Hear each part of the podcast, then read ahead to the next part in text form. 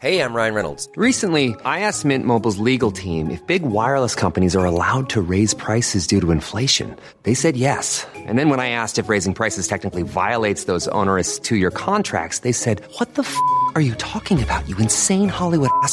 So to recap, we're cutting the price of Mint Unlimited from $30 a month to just $15 a month. Give it a try at mintmobile.com slash switch. $45 upfront for three months plus taxes and fees. Promo rate for new customers for limited time. Unlimited more than 40 gigabytes per month. Slows. Full terms at mintmobile.com.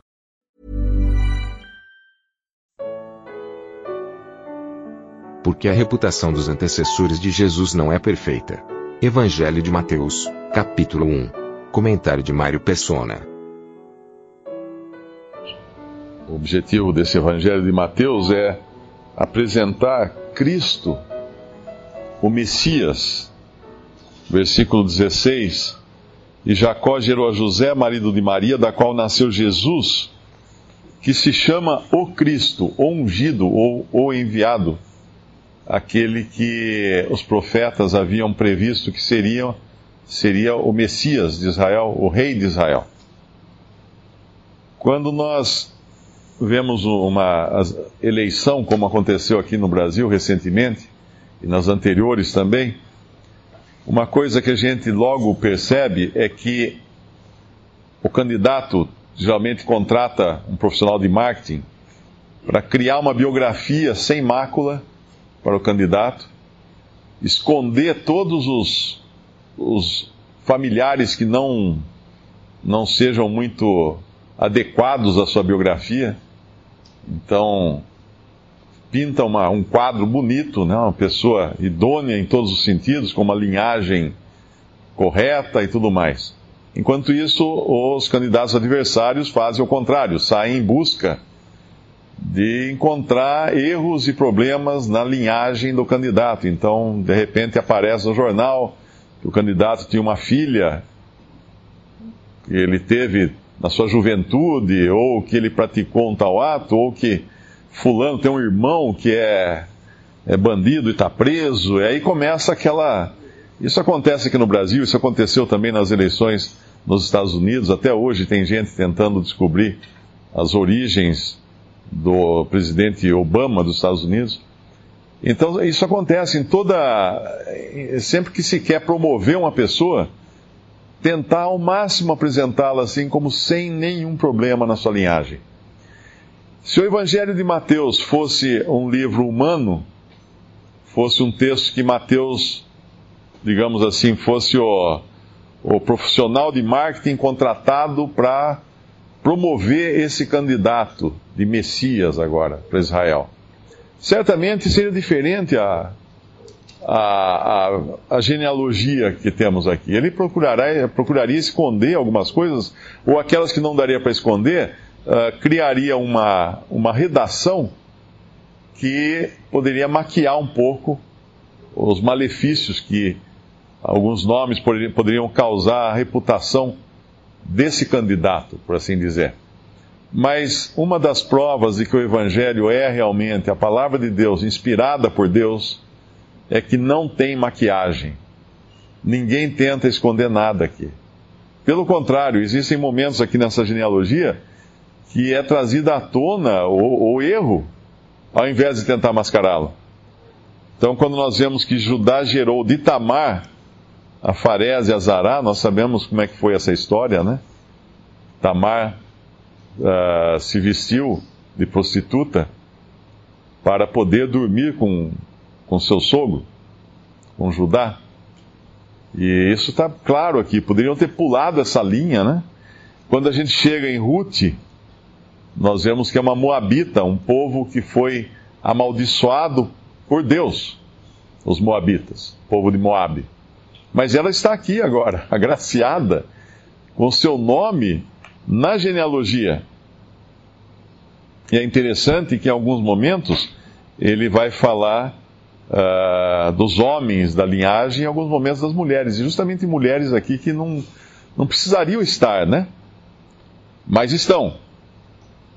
E, por exemplo, no versículo 5, e Salmão gerou de Racabe ou Raabe a Boaz. Nós sabemos que Raabe era uma prostituta que morava em Jericó. E essa era uma, essa era uma que devia ser, ter sido escondida da linhagem. E mais adiante, quando chega em Jessé, que gerou ao rei Davi, no versículo 6, e o rei Davi gerou a Salomão de Batisseba. Poderia ter sido simplesmente assim. Por que é que o Espírito Santo foi falar, lembrar de Urias aqui? Por que é que precisava falar do marido de Batseba, que foi traído por, por sua esposa e a, a qual foi seduzida pelo rei Davi? Então, a, ao invés de simplesmente passar por cima disso, falar, vamos, vamos escrever de forma mais simples, não. Salomão, o rei Davi gerou a Salomão da que foi mulher de Urias. Isso como se mexesse de novo lá na ferida do que Davi praticou lá atrás. E assim vai, porque isso aqui, na realidade, Deus não está tentando mascarar nada. O Filho de Deus viria da linhagem humana, obviamente não, não da linhagem de Adão, não no sentido de, de receber o pecado, a natureza pecaminosa de Adão.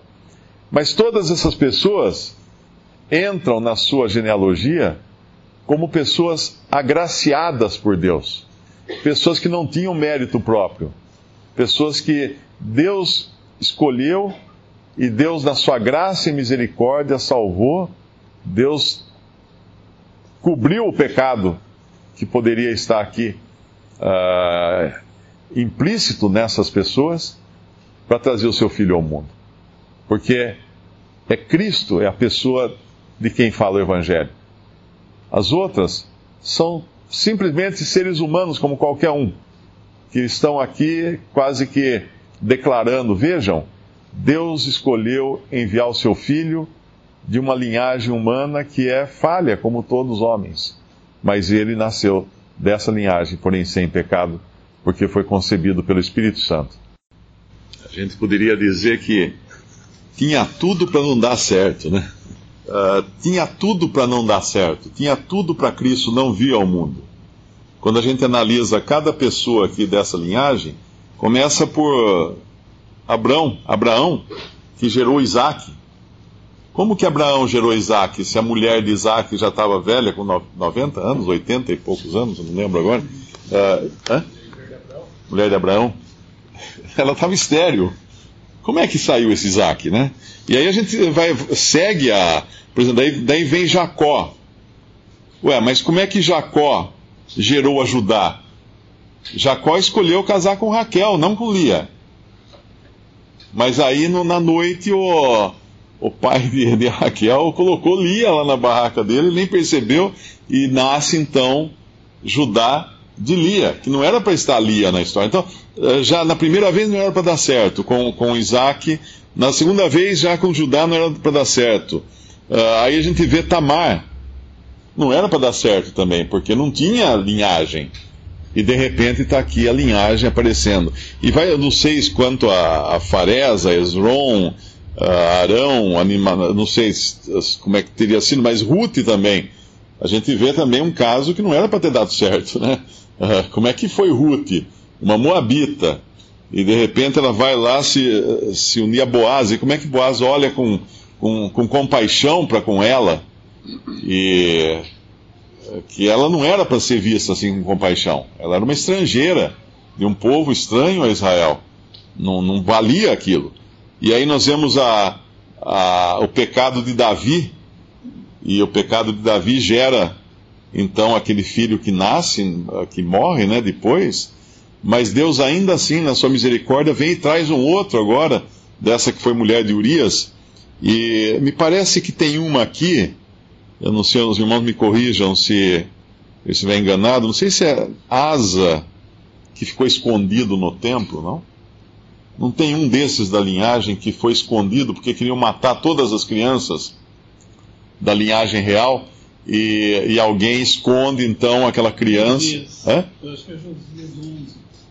É o versículo 11, é Josias. Hum. E alguém esconde, então toda a linhagem real foi morta, sobrou um, uma frágil criança. E de repente ela está aqui na genealogia. É, eu acho que se a gente pegasse esse capítulo aqui, daria para ficar 2015 inteiro só olhando quantas vezes não teria dado certo do Senhor Jesus vir ao mundo. No entanto, Deus tinha a sua mão sobre cada evento aqui. E, e, assim como o irmão falou, ele tem a sua mão sobre nós e cada evento que acontece na nossa vida. Nós estamos aqui hoje, todos aqui devem ter um exemplo dois para dizer assim: se eu tivesse virado para a esquerda ao invés de virar para a direita, eu não estaria aqui. Ou se eu tivesse feito tal coisa e não feito a outra, eu não estaria aqui, eu não estaria hoje salvo, eu não estaria hoje congregado ao nome do Senhor. Todos nós temos uma história assim, que num determinado ponto, Deus virou a nossa mão, virou o nosso olhar, Deus fez alguma coisa que nos trouxe para Ele. E que, que bendito é sabermos disso, né? Que, que, que ótimo, que alegria é sabermos que nós somos cuidados e tão cuidados quanto o próprio Filho de Deus, porque o cuidado dele para com Cristo, que tinha tudo para não dar certo, desde o jardim do Éden já começou lá. Satanás não querendo que viesse um e tomasse o seu lugar de administrador da criação, que foi o lugar que Deus tinha colocado inicialmente Satanás, e, e vem toda a história de Israel, até quando o Senhor Jesus nasce, nós vamos ver mais para frente, as crianças serem mortas, e como que ele escapa? Mas Deus tinha o seu olho em cada evento, para que hoje nós tivéssemos esse Salvador, que foi cuidado para chegar até nós. Visite respondi.com.br. Visite também 3minutos.net.